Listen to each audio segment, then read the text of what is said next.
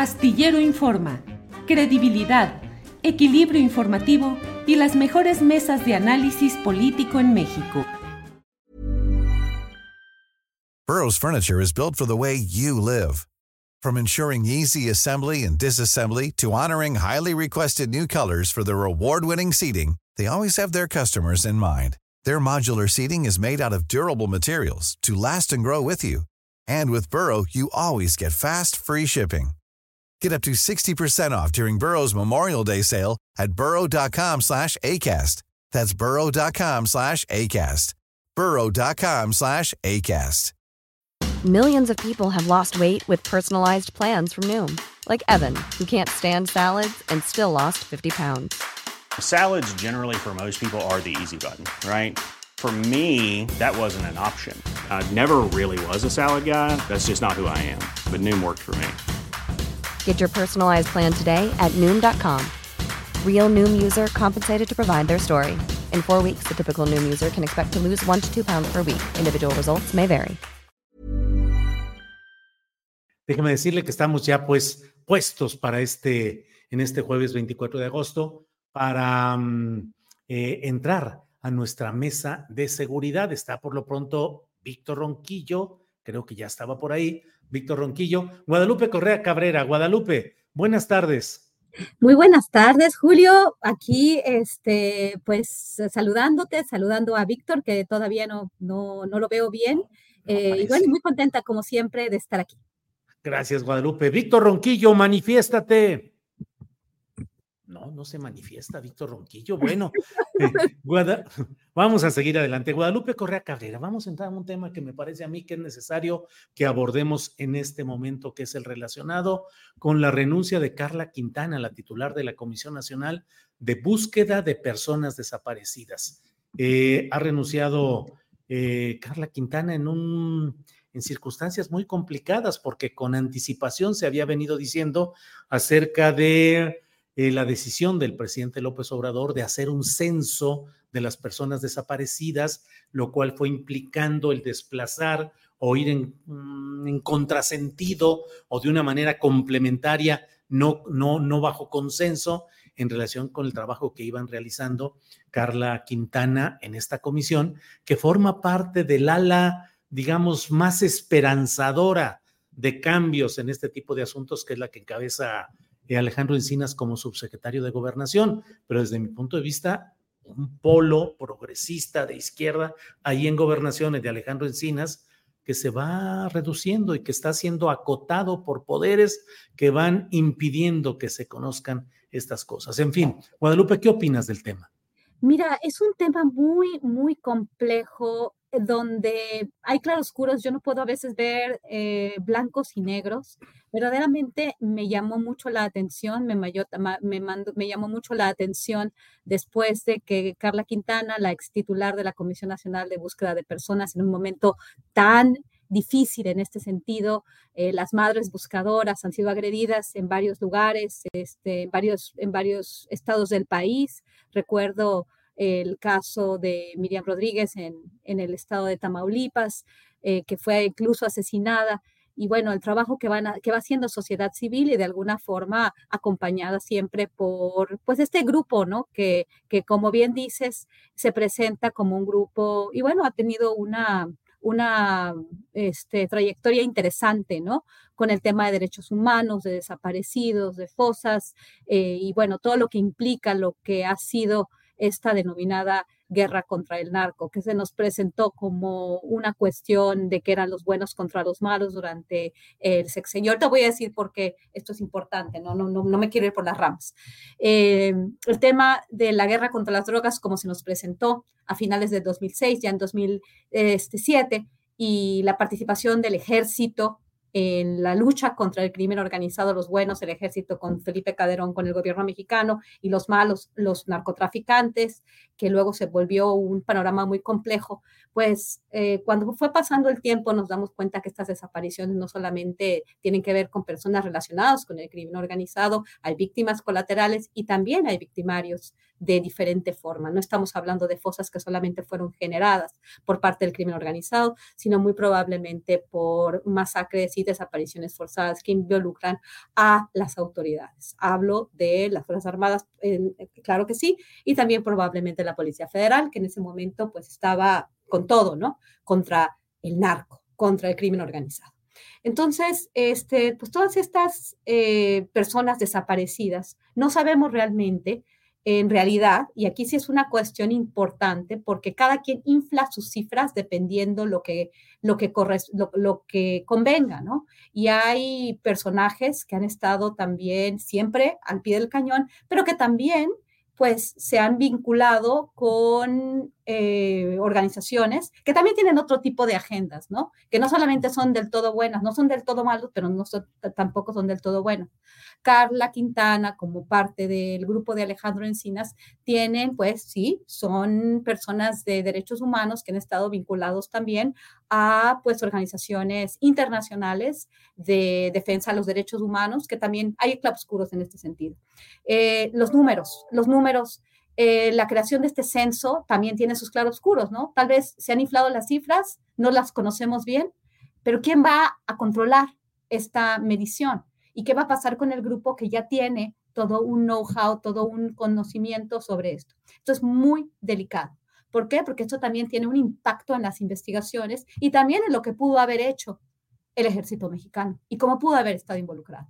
Y esto es muy, muy complicado. Y además, esta cuestión, la, la, respuesta del presidente, que Carla Quintana sale porque pues ya él ya está buscando otro camino y que realmente no hubo una ruptura, pues todavía no nos queda muy claro, ¿no? Porque sabemos que hay, ha habido una tensión muy fuerte en general en, con los grupos, el gobierno de Andrés Manuel, eh, este avance de, de las Fuerzas Armadas, que no quieren llamar militarización, que es una búsqueda hacia la paz, así lo, así lo presentan, y pues estos grupos que, que realmente saben lo que sucedió con el mismo, con las mismas Fuerzas Armadas y casi todos, bueno, muchos de los liderazgos en las Fuerzas Armadas por su estructura.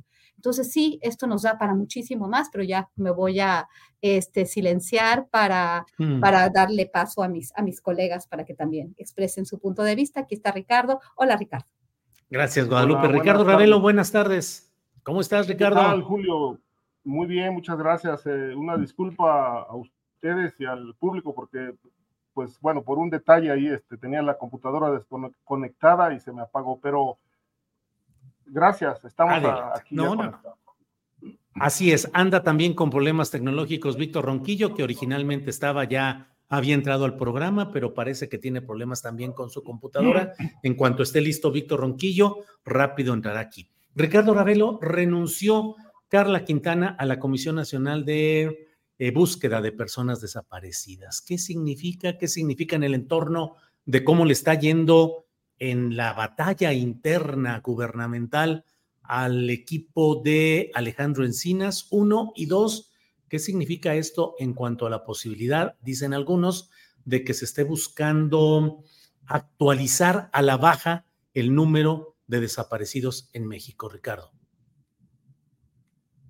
Bueno, e, eso es algo muy complejo porque este, aquí yo he repetido muchas veces que hay, eh, digamos que mentiritas, mentirotas y estadísticas.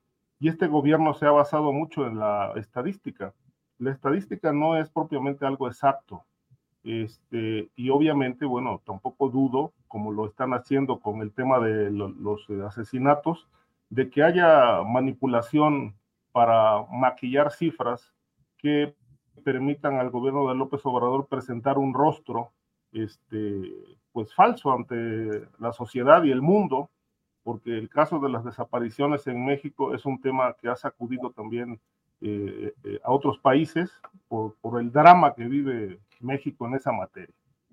La, la renuncia, eh, pues más allá de que ella no es, la señora Carla Quintana no explica detalles, este, bueno, ya se irán, ya se irán conociendo con el paso de los días. Este, Eh, a mí me parece que sí, sí es un retroceso porque, bueno, se van despegando piezas que pues eh, fueron importantes en, este, en esta recomposición del proyecto para localizar personas. Creo que al principio nos mostraron algunos avances, como el banco de datos para la identificación de personas, etcétera, pero no, no, ha, no ha sido exitoso. Es decir, aquí algo se ha descompuesto y, y tiene algo que ver con, bueno, más o menos la percepción eh, coincide con el asunto del GIEI que abandonó la, el tema de la investigación de los 43, eh, según se sabe, con, porque pues eh, eh, no ven en el presidente la suficiente voluntad de querer ir adelante y a fondo para esclarecer ese asunto. Y me parece que, como lo dijimos aquí en una mesa anterior, el, dique más, más poderoso que impide llegar a la verdad es el ejército. En el caso de los desaparecidos, pues bueno, como Guadalupe lo, lo, lo, sostuvo atinadamente, no es un tema solo de la delincuencia organizada, es un asunto multifactorial que ha golpeado por todas partes, pero eh, aquí no, no, no, tan solo se trata de, de, de, atender y de darle viabilidad, que no creo que solución, al tema de las identificaciones y la entrega cabal, puntual eh, de las personas desaparecidas a sus deudos, porque eso no ha ocurrido. Es decir, conozco varios casos, Veracruz es uno de ellos, con el, el, el colectivo Solecito, yo tuve la oportunidad de hablar con varias madres de, ese grupo, de ese colectivo, y, bueno, pues me contaban, por ejemplo, la experiencia que tuvieron con Miguel Ángel Yunes cuando fue gobernador, y encontraron unas fosas, este, fueron amenazadas. Cuando andaba en campaña el Yunes, les ofreció eh, la gloria, el cielo, el paraíso. Vamos a invertir una enorme cantidad, vamos a trabajar para esclarecer, para, para llegar a la verdad y cuando se sentó en la silla este, en la gubernatura del estado, pues obviamente ya ni siquiera les, les agendó cita. Este, de tal manera que las madres tuvieron que organizarse para seguir las búsquedas. Este, este ha sido el drama, digamos, no solamente de este gobierno, sino de los anteriores, con el tema de las desapariciones. Entonces, cuando se van piezas eh, valiosas, que hicieron aportaciones eh, importantes, pues bueno, no podemos leerlo como una, un replanteamiento. Se tiene que hacer, obviamente, porque el, el, tema sigue adelante y sigue adelante porque continúan las desapariciones. No solamente hay, hay, un estancamiento en el tema de, las, de la localización y de la identificación, sino que siguen ocurriendo desapariciones y el gobierno hasta hoy no tiene una explicación puntual de las causas que están eh, ocasionando este, este flagelo, este fenómeno aterrador. Eh, de tal suerte que, bueno, pues yo considero que eh, el área, el área eh, que encabeza Encinas, pues se tiene que replantear pues el proyecto en sí, porque este sexenio va a cerrar sin resultados en, en, en esa materia y me parece que a lo mejor puedo pecar de excesivo, pero en el tema de las desapariciones, todo está por hacerse. Bien, Ricardo, gracias. Está con nosotros ya Víctor Ronquillo. Víctor, buenas tardes, bienvenido. Buenas tardes, perdón por, por tanta bronca con el Internet, pero es que las cosas de pronto empiezan a, a fallar y uno, y uno, ¿qué es lo que está ocurriendo? Eh, aquí estamos, mi chava, que vamos a platicar primero sobre Carla Quintana. Sí, adelante, Víctor, tu opinión sobre este tema de la renuncia de Carla Quintana a la Comisión sí. Nacional de Búsqueda bueno, de Personas Desaparecidas. Fíjate que yo tuve ocasión con Carla Quintana en varias ocasiones de entrevistarla formalmente una vez, una entrevista larga de casi una hora. Y a lo largo de esa entrevista, Carla Quintana hablaba de la acción sector de la Subsecretaría de Derechos Humanos y de la propia área de trabajo de Carla Quintana, esta Comisión Nacional de Desaparecidos, representaba de eh, eh, la Secretaría del Gobierno de la Cuarta Transformación. Y ella hablaba de que realmente este sector era un sector que intentaba llevar adelante un proceso de justicia transición, de transición. Y obviamente este proceso de trans, este proceso de justicia, pues tiene como un elemento clave el confrontar a distintos grupos de poder y el transformar distintas. Eh, Carla había logrado alianzas con muchas de las organizaciones de madres, de familiares de personas desaparecidas. El equipo de trabajo con el que contaba o con el que cuenta la, propia institución hoy en día es un grupo de trabajo reducido, pero de jóvenes, jóvenes muy entusiastas, con los que también tuve ocasión de conversar algunas veces, y, y algunos de ellos muy bien informados de la desaparición forzada de este país y sobre todo eh, eh, el tema con el que yo trabajé en alguna ocasión con ellos fue el tema de la guerra sucia. ¿no?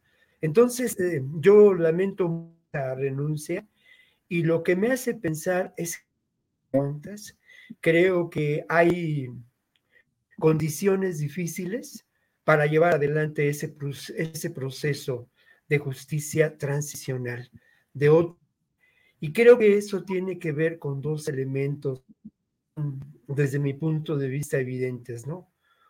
Por un lado, la confrontación con los remanentes del ejercicio de un poder corrupto en el sistema, en el aparato de seguridad de nuestro país, en las distintas instancias que conforman ese aparato, destacando sobremanera eh, el ejército, las Fuerzas Armadas. Creo es eh, una, esta denuncia por una parte con, con, esta realidad, ¿no? Y luego lo otro, que no es cosa menor, pero que tiene que ver con esta realidad, es la confrontación. Burocracia cerrada, esta burocracia uh, en contubernio en muchas ocasiones con ese aparato de seguridad que persiste desde la, desde la década de los años 70 con sus personajes. burocracia a la que es difícil, difícil afrontar, erradicar. Es, eh, es lamentable que a, a, poco menos de un año eh, quede eh, la Comisión Nacional de Víctimas descabezada y esa es la cuando el problema de la desaparición forzada en México es un problema creciente. Es cierto, han aumentado los números de manera dramática y dolorosa, pero insistir en algo que he planteado aquí en otras ocasiones. Ocurre es que enfrentamos un escenario de guerras del siglo XXI y no podemos olvidar que lo que está pasando en términos de seguridad, de violencia en este país, es resultado a poder establecido entre las organizaciones grupos políticos corruptos, grupos empresariales beneficiarios de esta realidad y lamentablemente grupos cooptados de las distintas de seguridad. Por desgracia, de preponderante en muchas ocasiones el propio ejército, Julio. Bien, gracias, Víctor Ronquillo. Guadalupe Correa Cabrera, tienes, mm, me quedó la impresión de que ibas a abundar algo sobre este tema o pasamos a otro podemos pasar a otro, pero sí, sí, la verdad, sí me gustaría volver a hacer hincapié en esto. Em, pareciera ser que, que, estas tensiones, ¿no? Que volver a contar o querer desinflar los números, eh, estas tensiones que yo en un momento como que criticaba porque decía no querían hacer, que López Obrador pudiera hacer su trabajo, algunas organizaciones vinculadas a intereses extranjeros, pero en este momento pareciera ser que muchos de estos grupos entran en conflicto, más bien por el tema de que el gobierno quiere también seguir defendiendo a su institución más importante, eh, con la que está haciendo muchas cosas, ¿no? Y definitivamente pude tener la oportunidad de platicar con varias personas en uno de los libros que coautoré, eh, La guerra improvisada, los años de Calderón y sus consecuencias. Y en este, en este, en este libro, pues las, eh, las entrevistas nos decían que muchas de las personas desaparecidas, algunas inclusive, por ejemplo, el caso de Veracruz, como bien lo menciona Ricardo Ravelo, es un caso atroz. Muchos de los jóvenes o de las personas que fueron desaparecidas no fueron desaparecidas por los mismos, bueno, algunas sí, pero muchas otras por esta guerra contra el narcotráfico. La Marina con las fuerzas del orden durante la época del señor Duarte. Hay muchos, muchos cadáveres ahí y esto se multiplica en todo el país, ¿no? ¿Qué pasó en Tamaulipas? Eh, recuerdo cuando fui a vivir a Brownsville, se oían los, los, este, los balazos del otro lado de la frontera y cuando eh, fue el operativo en contra de Tony Tormenta, se oían balazos, siguieron balazos por 12 horas y yo los podía escuchar porque vivía al otro lado de la frontera. Cerraron los puentes fronterizos, se veían fumarolas, las personas hablaban de, de que vieron cuerpos y los reportes establecían un número muy pequeño, si no mal recuerdo, 9 o 10 personas, después de 12 horas, sin parar, de un objetivo de la Marina en contra de Tony Tormenta, uno de los líderes en ese momento del cártel del Golfo. Es imposible creer que después de tanta destrucción, donde estaban las Fuerzas Armadas participando, solamente se hayan muerto tan pocas personas. Y muchas personas aseguran de manera informal que murieron más. Eso es solamente una muestra de lo que ha pasado en México y del papel de las fuerzas del orden que han estado eh, pues actuando de una manera eh, porque se les, se les dio la orden, me imagino, para acabar con los malos. Y esto no se va a eh, tapar teniendo el control sobre todas las cuentas, sobre todas las fiscalías que supuestamente deben de ser independientes para la cuestión de las víctimas y pareciera ser que podría ser esto una tapadera de las Fuerzas Armadas y esto preocupa bastante. Creo que eh, mis dos colegas eh, de alguna forma también hicieron comentarios que podrían sugerir algo por el estilo. Bien, Guadalupe, gracias. Ricardo Ravelo, ¿Qué sucede con Alejandro Encinas como el personaje que eh, es el emblema de la expectativa de la izquierda para que se avance en temas de derechos humanos, de esclarecimiento de desapariciones, de guerra sucia, de todo esto? Pareciera que han ido desmantelando, deteriorando, degradando la fuerza institucional del grupo de Alejandro Encinas. Ya fue retirado el fiscal especial para asuntos de Ayotzinapa, que tenía una relación directa con Encinas, ahora sale la titular de la Comisión de Búsqueda de Personas Desaparecidas, y así hay muchos señalamientos de que no hay apoyo, de que no los obedecen, de que comisiones de búsqueda de verdad sobre hechos eh, delictivos de índole política en el pasado, pues no están teniendo ni los archivos suficientes, por más que se diga y por más que haya fotografías, no hay la suficiente información. ¿Cómo ves, pues, el papel de Alejandro Encinas y de esta expectativa de izquierda dentro del aparato del gobierno federal? Ricardo Ravelo. Pues lo veo como un fracaso y no solamente un fracaso de Encinas, sino un fracaso del gobierno, que, del gobierno actual, como también fue un fracaso este, desde Vicente Fox con la, pues la primera, el primer intento de esclarecer los, los, eh, las consecuencias de la guerra sucia con aquel fiscal Carrillo Prieto, que pues eh, se gastó el presupuesto o gran parte del presupuesto comprando vinos caros, en lugar de atender este, la urgencia, la necesidad de aclarar qué pasó en la guerra sucia. Este, yo creo que este es un tema que pues ha seguido igual, este, nebuloso, eh, se han protegido intereses no solamente institucionales, en este caso del ejército, sino también de la delincuencia organizada. Eh, es un tema que se agravó muchísimo en la etapa de Calderón, porque no todo se le puede atribuir al narco. Este, hubo también acción militar donde pues prácticamente ya no, este, ya no, eh, el ejército en, tareas eh, policíacas ya no se dedicaban a detener a, presuntos delincuentes, sino a matarlos y a sepultarlos. Había maquinaria, eh, traían maquinaria pesada en zonas que eran asientos del crimen organizado y ahí enterraban a las personas que asesinaban. Eh, un caso muy emblemático pues, está en el documental Allende, este, que está en Netflix, que es una historia de terror de lo que pasó en Coahuila, eh, cómo operaba el crimen organizado y cómo el ejército coadyuvaba y la policía. Yo creo que, que aquí el, el asunto, eh, como decía Víctor, bueno, el factor del poder militar eh, hoy es un obstáculo este, para llegar a la verdad. Este, y me parece que Encinas, con lo que intentó hacer, o lo que hizo, lo poco que ya que hizo, porque bueno, este sexenio ya se acabó, lo poco que hizo este, le generó demasiado, demasiado nerviosismo a la cúpula militar, que es la que desde mi punto de vista y desde el punto de vista de otros periodistas y analistas este, importantes, este, pues carga con la mayor parte de la responsabilidad este, por sus su falta de acción o por su eh, actuación en el tema de las desapariciones, ¿no? que, insisto, tuvieron una preponderancia y un protagonismo los militares en el sexenio trágico de Felipe Calderón, que obviamente este, lo vamos a recordar por pues siempre, hasta la muerte, como quizá uno de los más, este, de un sexenio de exterminio,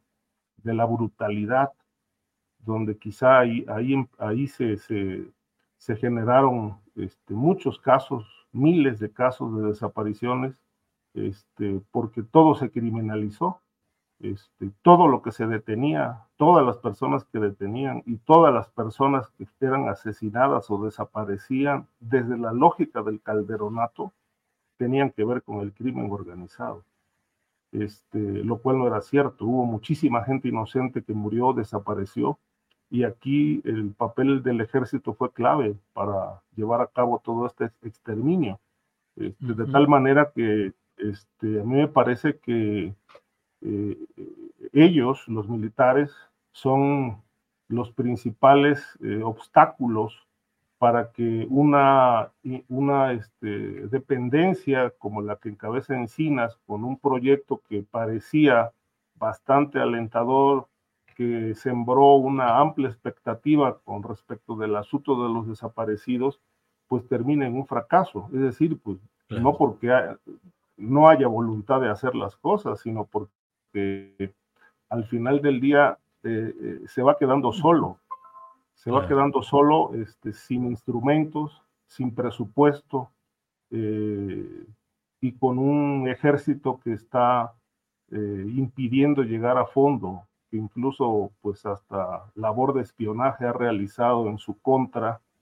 Este, y lo peor de esto es que el, el, el presidente de la República no mete las manos.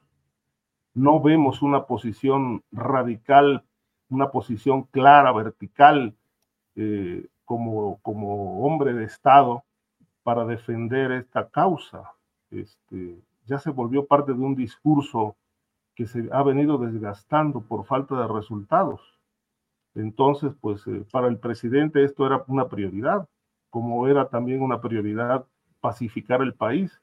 Pero bueno, ya que estamos eh, en, la etapa de cierre de sexenio, pues si hacemos un, una, un recuento somero de los eh, puntos centrales que ofreció este, en 2018, cuando andaba en campaña, pues parece que cayó este hombre este, en una sobreoferta electoral que no pudo cumplir.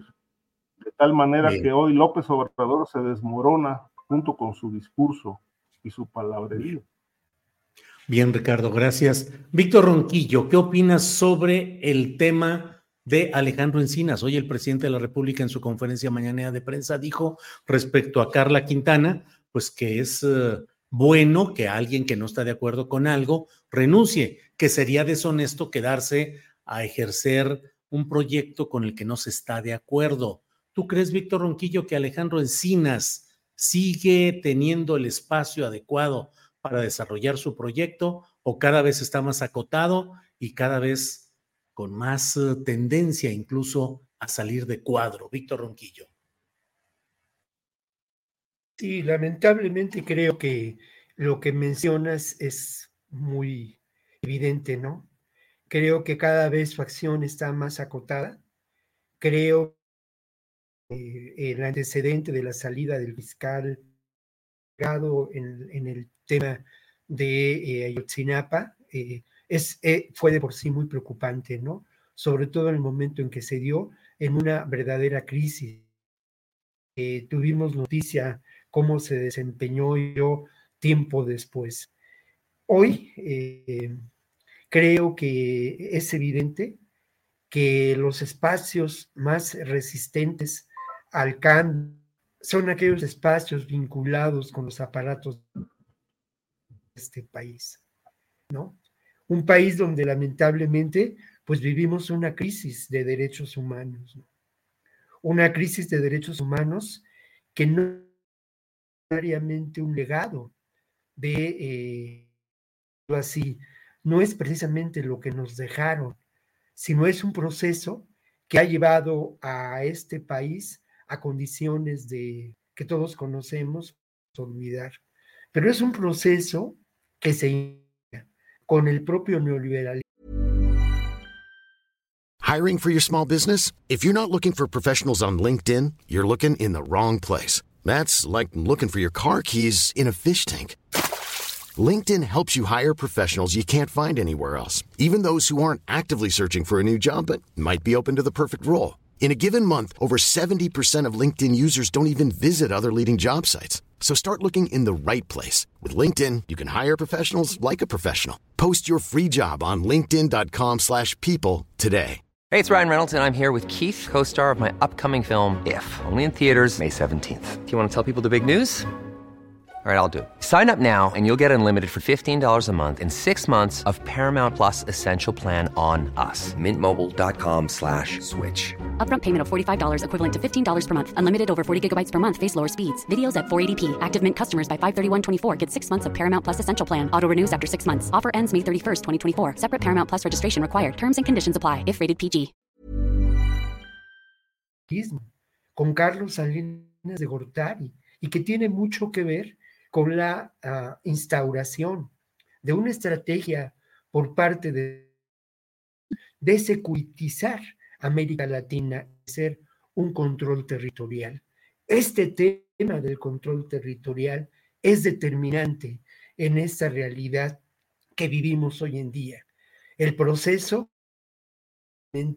ha llevado al surgimiento fijados por este suprapoder que mencionaba en mi primera intervención, de grupos que por sus armamentos, que por su entrenamiento, por su capacitación, pueden considerarse grupos paramilitares. Y hablamos también, pero lamentablemente tenemos noticia de lo que pueden ser estos grupos eh, mercenarios que operan al servicio en la región de Michoacán Estado de México en los límites, hay algunos de estos grupos operando desde hace mucho en favor de estas realidades. La violencia generalizada tiene causa en este lamentable de degradación de las instancias de seguridad pública en el país. Y tiene también como un elemento central esta estrategia de la guerra que alcanza un momento estelar, pero que no se se inicia en los hechos eh, con una declaración política desde los años 70 de Nixon, y luego quien opera verdaderamente y encuentra el político que puede tener esto, pues es Reagan. Pronto también a los hermanos, a los, al padre y al hijo Bush, a los Bush, les conviene eh, erigir un nuevo, un nuevo enemigo, ¿no? Pero esta realidad que en ocasiones intentamos explicar, la realidad cobra el dolor de la pérdida de, víctimas, de la pérdida de personas, de la pérdida de vidas, cobra el dolor del, del desplazamiento forzado, cobra desapariciones, ¿no? Y cobra el dolor flagrante, enorme, de, eh, eh, de haber eh, golpeado a lo que podemos considerar instituciones muy, eh, muy vulnerables en este país.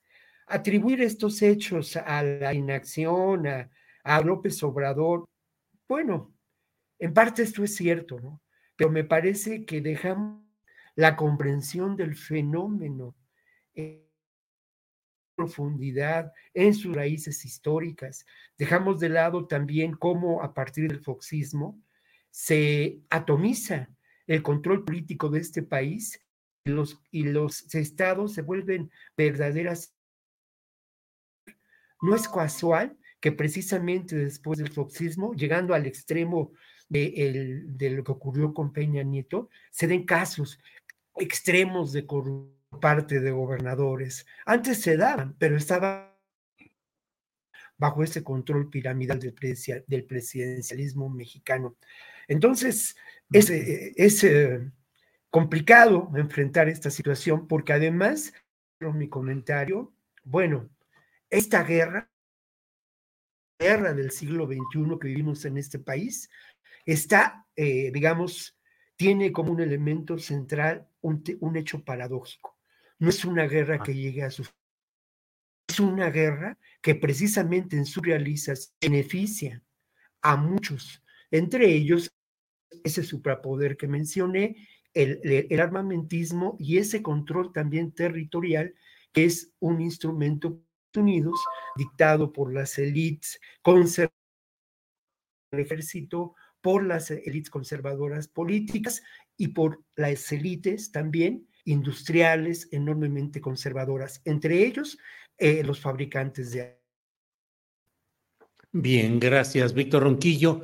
Eh, Guadalupe Correa Cabrera, eh, además de estos temas que estamos hablando, me gustaría tener tu punto de vista muy ilustrativo sobre lo que está pasando en Estados Unidos con este proceso judicial, con estas nuevas fases judiciales del proceso contra Donald Trump. Te lo pregunto porque finalmente la suerte que corra Trump y sus posibilidades presidenciales pues tienen impacto también, obviamente, en la política nacional. ¿Cómo va todo ese tema? ¿Hasta dónde crees que llegue Guadalupe?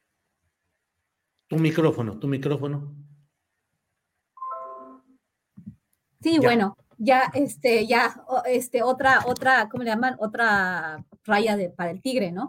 Es, es impresionante que en este momento, ¿no? En vísperas de las primarias para elegir al candidato republicano, en un momento donde se vuelve a repetir, ¿no? Esta, eh, pues esta contienda, ¿no? Entre dos personas ya más grandes, pero, pero una muy popular y la otra, pues en caída libre, ¿no? Hablo del presidente eh, estadounidense Joe Biden y también de otros aspirantes que no tienen pues los tamaños, ¿no? Porque realmente parece ser que no hay, no hay políticos que, que encanten al, eh, con proyecto ni con nada, ¿no? O sea, si estamos mal en México, pues también están muy mal en Estados Unidos. ¿Qué es lo que ha sucedido? Donald Trump sigue teniendo mucho empuje. ¿no? El, el trumpismo llegó para quedarse con o sin Trump. Eso ya lo había dicho antes. Eh, el señor Ron DeSantis y una serie de políticos que fueron elegidos dentro de este grupo del trompismo, digamos, del proyecto MAGA. Ya es un proyecto, se llama Make America Great Again, le llaman MAGA. Y bueno, Trump encabeza estos trabajos, es el más fuerte de los candidatos. Y con lo que está sucediendo eh, ahora, porque él, él, se va a presentar, ¿no? Vea lo que nunca había pasado en la historia de los Estados Unidos desde su fundación, que un presidente iba a ser, se iba a presentar la justicia, ¿no? Para, para, que se le, para que se le haga un juicio. Yo no sé, en realidad, porque la política se está volviendo un espectáculo, cada vez tenemos políticos menos serios, políticas menos serias, discursos menos serios, no solamente en México ni en Estados Unidos, en todo el mundo tenemos payasos en, en muchos de estos espacios, ¿no? Trump siempre fue un payaso, y fue el presidente de los Estados Unidos con las payasadas que hacía desde el principio y siguió haciendo payasadas gobernando, ¿no? Una persona muy poco seria, pero sí avanzaba eh, una agenda muy, muy compleja, ¿no? Tenemos los actores, los protagonistas como cómicos, como payasos, como influencers más bien también, eh, con, con unas características importantes. Pero bueno, Donald Trump sigue teniendo auge, tiene una base de apoyo enorme y hace poco, hace unos días, salen unas, este, los resultados de una encuesta eh, elaborada por la Associated Press, la prensa asociada, muy, muy, este, pues, pues se puede creer lo que, lo que dicen los resultados. Y bueno, se sabe que los medios mainstream no apoyan a Donald Trump, pero fue impresionante cómo los resultados, mm, al contrario de lo que se puede pensar, de que estos procesos están debilitando al candidato y la percepción eh, con relación a su culpabilidad en todos estos juicios, en, todas estas, en todos estos casos, más bien, al contrario, está como reforzando hasta como si lo que se quisiera es eh, martirizarlo, eh, fortalecerlo y que gane el trumpismo, con o sin Trump. Eh, con Trump mejor, pero si no con, o sea, porque realmente la gente está clamando, pues, pues que, y, está dudando de que si todo esto tiene que ver con una cuestión política para sacarlo de la contienda. Entonces, en realidad, esto no lo está haciendo más débil, al contrario, lo está haciendo más fuerte, él lo está utilizando a su beneficio, él habla, cada vez que él habla, pues se fortalece más. Ahora él es un mártir y bueno, muy probablemente, como yo estoy viendo las cosas, es una gran posibilidad que en el 2024 eh, los republicanos vayan a, tener eh, pues éxitos muy importantes, incluyendo la presidencia de los Estados Unidos, ¿no? Cada vez, y con este tipo de cuestiones, con este tipo de, actos que parecen políticos, que ya son uno tras otro, tras otro, más y más cargos, y el otro utilizándolos para su beneficio, pues sí, probablemente vamos a ver a un presidente republicano y un presidente maga. Bien, gracias, Guadalupe Correa Cabrera. Ricardo Ravelo, el ministro Aguilar eh, estuvo a punto de presentar una propuesta en la cual el presidente de la República, de no cumplir con un tema de restitución de una magistrada eh, federal, podría ser, según lo que proponía originalmente este ministro, destituido de su cargo. Al menos eso es lo que hasta ahora se ha publicado y la propuesta de este ministro fue retirada. Eh, no quiere decir que no se vaya a presentar más adelante, pero en esta primera etapa fue retirada. Eh, pero pareciera acelerarse mucho ya eh, la confrontación entre el Poder Judicial y el Poder Ejecutivo, con señalamientos retóricos muy duros del presidente de la República contra jueces, magistrados y ministros, pero al mismo tiempo cada vez con resoluciones judiciales más adversas al propio interés de la presidencia de la República. Pienso específicamente en esta resolución que permitirá que con cuatro comisionados el INAI pueda seguir funcionando. En fin, ¿cómo ves ese choque creciente que se está dando entre ambos poderes, Ricardo Ravelo? Bueno, lo de esta propuesta pareciera un amago por ahora, pero evidentemente es un elemento que eh, eh, explica que pues la confrontación va escalando eh, cada vez más fuerte, la rispidez, la división entre dos poderes que pues, se han cuestionado mutuamente, porque dentro de la Corte, pues también hay división, este, y cuestionan también las políticas de López Obrador. Pero a mí me parece que este, es, es el, el, el, otro punto, eh, digamos, em, eh, fuerte de discusión, de confrontación, es el Poder Judicial, ese, ámbito, ese mundo que, parece también moverse mucho en, en las sombras, en la neblina. Eh, así como el ejército no rinde cuentas y el presidente lo tolera, pues en el caso del Poder Judicial, el presidente se ha mostrado más enfático en su crítica este, que con los militares, que no son menos peores que los jueces. Este, pero ha sido condescendiente con los militares, ¿no? Con esa máquina de exterminio que ya dijimos hace un momento, ¿no? Muy condescendiente pero con el Poder Judicial este, se le ha este, incluso señalado de excesivo, hasta desañoso, eh, pero si analizamos el, cuestionamiento de López Obrador, a mí me parece que tiene más razones que desaciertos en, este, en este cuestionamiento porque es un poder este, que se ha movido en la oscuridad.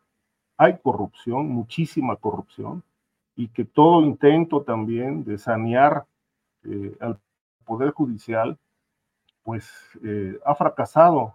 No es tema de este sexenio, pero sí lo es también.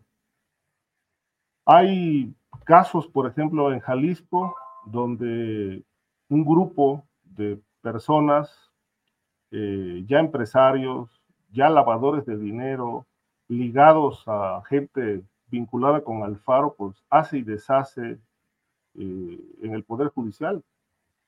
El mismo caso ocurre en Baja California y en cualquier parte del país, los intereses económicos este, están por encima de la justicia. En este país la justicia se compra y se vende. Y entonces, pues, eh, quienes realmente aspiran a, a la justicia real, pues se quedan esperando. Porque si alguien llega con un maletín de dinero y lo ofrece a un juez para que una sentencia sea torcida, se emita torcida, pues se hace.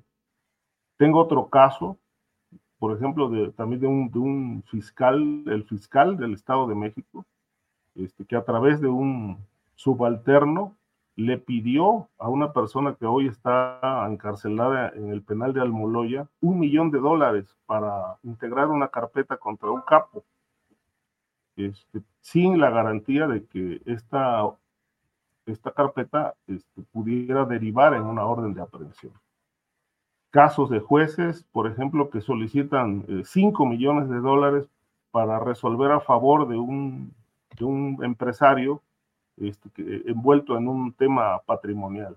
Y todo esto se mueve a través de los hilos de los gobernadores, de los fiscales y de abogados, que es otra mafia ligada a toda esta red. De tal manera que, bueno, pues eh, si analizamos el entorno del gobierno actual del presidente, pues prácticamente está rodeado del viejo sistema. Es el viejo sistema con un rostro maquillado. Pero el viejo sistema mafioso en el ejército, en la política, en el poder judicial está más vigente que nunca. Lo único que cambió del 2018 a la fecha es el discurso. Y dije hace un momento, un discurso que todos los días se desmorona frente a una realidad apabullante. Entonces, es otro fracaso, me parece, sexenal, que no se haya logrado ni siquiera dar un paso, uno solo, en el saneamiento del Poder Judicial y que haya jueces, magistrados y hasta ministros protegiendo intereses mafiosos y, empresa y de empresariales ligados también a estos poderes oscuros. Bien, Ricardo, gracias. Víctor Ronquillo, ¿qué tanto se ha avanzado en esa batalla para tratar de sanear el poder judicial, tanto el federal como los estatales? ¿Crees que se ha avanzado, que se ha estancado? ¿Qué faltaría hacer? Víctor Ronquillo.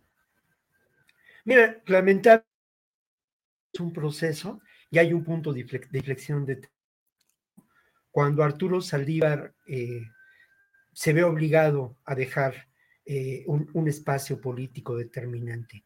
Esa, esa realidad ética tiene que ver con la acción cada vez más determinante del poder eh, extremo eh, del Tribunal Superior de Justicia, de las instancias y del Poder Judicial en conjunto. Y como lo decía Ricardo, el tema no es la, corrupción eh, que puede darse pues en un asunto de un divorcio, en un asunto incluso de un delito ¿no? circunstancial a la pobreza, sino el tema es cómo a partir de su gestión en distintos momentos y años, el Poder Judicial ha beneficiado a los sectores más conservadores, ha beneficiado también a estos grupos criminales, ha beneficiado también a quienes han sido por corrupción y hace dos días se presentó una lista, ¿no?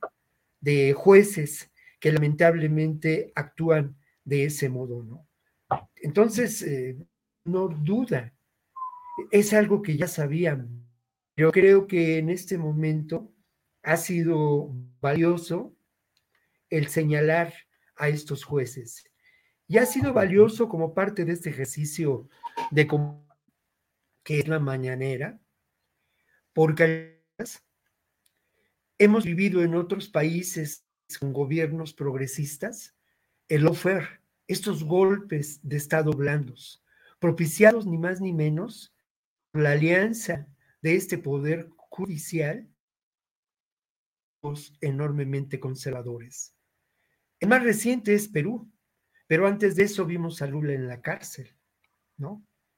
Y vimos a su sucesora en Argentina, estos golpes han sacado de la contienda a, a, Kirchner, ¿no? A los Kirchner y al peronismo, lo cual es muy grave en términos del escenario. Entonces, eh, esta a mí me parece que la tenemos que ligar y eso creo que es un ejercicio muy importante que tenemos que hacer en esta mesa, ligar al escenario político, ¿no? Al final de cuentas estamos en una época de presiones políticas trascendentes y obviamente eh, la denuncia por una parte del Poder Judicial como aliados de este poder vinculado también con un poder criminal. Hay que recordar que García Luna tenía nexos con ambos espacios y tuvo nexos también con el gobierno de Peña Nieto y con el gobierno de Fox. esta realidad tenemos conjunto del escenario político, ¿no?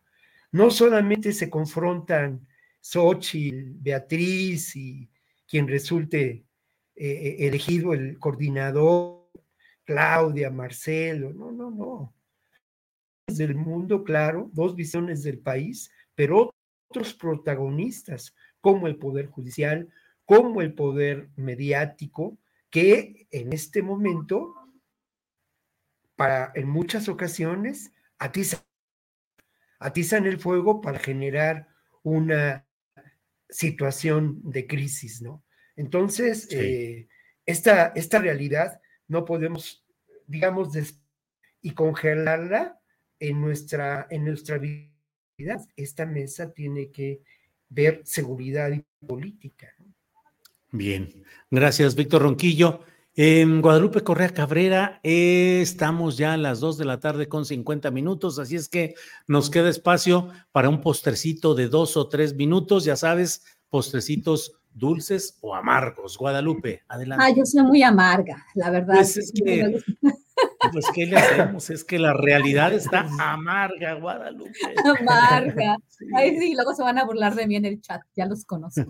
Y ahí hay, hay varios que me traen ya. Pero bueno, no importa. Adelante, adelante, Guadalupe, así andamos. Es la temporada de cacería de opiniones. Exactamente. Bueno, pues yo quiero hablar de, un tema, a ver si puedo hacerlo rápido, eh, que me pareció súper interesante y no pudimos tratarlo, eh, este, que Estados Unidos concedía la regla de excepción al principio de especialidad contra César Duarte, este gobernador de Chihuahua y la, gobernadora, yo creo que en contra de su voluntad tuvo que decir, sí, ya vienen más delitos, ¿no? Porque supuestamente cuando extraditan, de acuerdo a los tratados, eh, pues, pues, y yo lo que iba, yo lo que pensé, y esto sí fue muy interesante, ¿no? Que ya, estos son los delitos, no, no, no se le prueban y va, ¿no? Pero no, ahora se le va a, este, tiene otras seis órdenes de aprehensión más en su contra, y fue bien interesante porque cuando estaba leyendo sobre esto, sobre este caso, este, esto vincula, o sea, los priistas, y esto es bien interesante,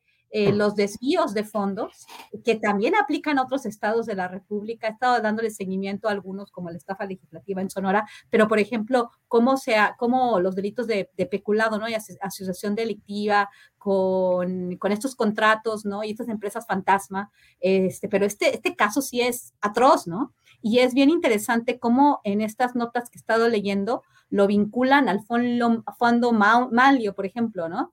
Este fondo, que fueron recursos que el gobierno de Chihuahua supuestamente transfirió al entonces presidente del PRI, o sea, Manio Fabio Beltrones. Hay cosas bien interesantes, ¿no? Estos priistas sonorenses, también está la Operación Zafiro, muy interesante el papel que, llegó a jugar el, exgobernador, este, muy, muy, que, es, que no es nada, eh, nada cercano a la, actual gobernadora Maru Campos, ¿no? este, me, llama muchísimo la atención. Y también, este, bueno, eh, lo que lo vincula supuestamente a Videgaray, ¿no? Involucra a Videgaray en, en, la operación Zafiro, más bien. Y bueno, todo lo que, todo lo que ha dicho el exgobernador, ¿cómo se llama? Se me, me acaba de olvidar, este, el exgobernador de Chihuahua que, que hizo todo lo de...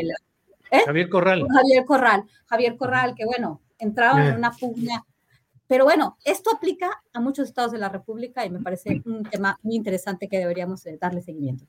Gracias. Muy bien, gracias, Guadalupe Correa. No estuvo tan amargoso, estuvo semi amargo, digamos. Ricardo Ravelo. Ricardo Ravelo, éntrale con el postrecito del sabor que tú desees, por favor, Ricardo. Bueno, eh, bueno, yo, yo, yo quería comentar sobre el caso de de Domitilo Barragán, el, empresario, bueno, es parte de la parte de la agenda, el empresario que este, se estuvo a cargo de la famosa Estela de Luz, el fiasco llamado Estela de Luz, que bueno, finalmente lo, después de varios años, este, pues lo detiene la Fiscalía General de la República en, en Coahuila, este, y bueno, tuvieron que pasar, pues no sé, una gran cantidad de años para que este, finalmente se consignara un, un expediente este, por corrupción. Este, no obstante, que la Auditoría Superior de la Federación este, presentó 134 denuncias contra este hombre y, este, y, se mantenía libre, este, como si nada hubiera pasado. Este, era proveedor de Pemex, eh, tenía inversiones por todas partes, de tal manera que, bueno, pues este, creo que esto hila bastante con el tema anterior de eh, la justicia pronta y expedita este, se hace para criminales y para quien le aporta eh, dólares a, a, los jueces y magistrados. Pero pues quien tiene este, también para frenar investigaciones, pues lo puede hacer. Hay miles de expedientes eh, en el país este, que no caminan porque pues cada mes este, lavadores de dinero, narcotraficantes, empresarios, pues están pagando a los fiscales para que nunca consignen las carpetas. Entonces, pues bueno, eh, es, es, interesante este, esta detención no por el hecho de la corrupción eh, del caso de la Estela de Luz, que resultó un fiasco, sino por ser quien es, un hombre estrechamente relacionado con el expresidente Felipe Calderón, de tal suerte que, bueno, yo me preguntaría, ¿serán los primeros pasos para ir contra el expresidente? Pues vamos a ver. Vamos a ver, vamos a ver efectivamente. Bien, Ricardo Ravelo. Víctor Ronquillo, para cerrar este programa. Tu postrecito, por favor, Víctor Ronquillo. Bueno, yo creo que va a ser eh, de varios sabores, ¿no? A la vez. Retomo un poco lo que dice, lo que dice eh, Ricardo y lo que tú decías en el artículo de esta mañana, Julio. Es muy curioso que estos gozados a la corrupción se den en este momento, en este escenario político, eh, a un priista como Duarte, que formaba parte del, mismo y seguramente estaba en aquella galería, ¿no? Que eran los nuevos rostros del PRI, esa fotografía célebre. Y luego a una persona ligada al panismo, que al final de, eh, está ligada a Calderón en el momento que Calderón y su proyecto político pues se encuentra en una situación pues de extrema, uh, ¿cómo llamarlo? Pues en agonía, ¿no? Este, estos dos asuntos pueden tener en términos de esta exhibición de cómo el anterior régimen es algo que ya sabemos todos, pero es una realidad y es una realidad flagrante, estaba fundada en corrupción. Y ahí están estos dos personajes, pero más que yo quiero señalar y en lo que hay que insistir. Hay que seguir adelante y parece que lamentablemente esto se ha quedado en el aire, el, la búsqueda de llevar a la Corte Penal Internacional por crímenes de lesa humanidad. Si bien es cierto que, como lo dije, este es un proceso que arranca desde, eh, desde el salinismo, intervención cada vez mayor de eh, desde las Fuerzas Armadas de Estados Unidos, con la formación de cuadros, en fin, no hay duda que lo que se vive en el calderonismo es una etapa de enorme dolor. Y creo llevado adelante, yo sé que, que en Esaí, los colegas, de los compañeros que llevaron adelante este proceso, están ocupados en, en, mejores causas, ¿no? Pero me parece que, que es algo que no, que no podemos y que, y que tenemos que encontrar en el carácter de lo que hacemos nosotros en cada ocasión el pretexto para mencionarlo y para insistir en que este asunto tiene que, que Muy bien, pues Víctor Ronquillo, muchas gracias. Igualmente, Guadalupe Correa, gracias y buenas tardes. Muy buenas tardes, Julio, muchas gracias. Nos vemos el próximo jueves con todos Julio, Víctor, Ricardo, que les vaya muy bien. Gracias. Ricardo Ravelo, gracias y buenas tardes. Gracias, Julio, por, por eh, permitir que cada jueves estemos aquí acompañándote. También un saludo eh, afectuoso para Guadalupe y Víctor, que tengan un buen fin de semana y al auditorio también un excelente fin de semana. Gracias, Ricardo. Víctor Ronquillo, gracias y buenas tardes. Muchas gracias, Julio, y contento de estar aquí con ustedes eh, cada semana. Les mando un abrazo muy fuerte a los pues saludos para el público que, que amablemente nos semana con semana. Para que te enteres del próximo noticiero, suscríbete y dale follow en Apple, Spotify, Amazon Music, Google o donde sea que escuches podcast. Te invitamos a visitar nuestra página julioastillero.com.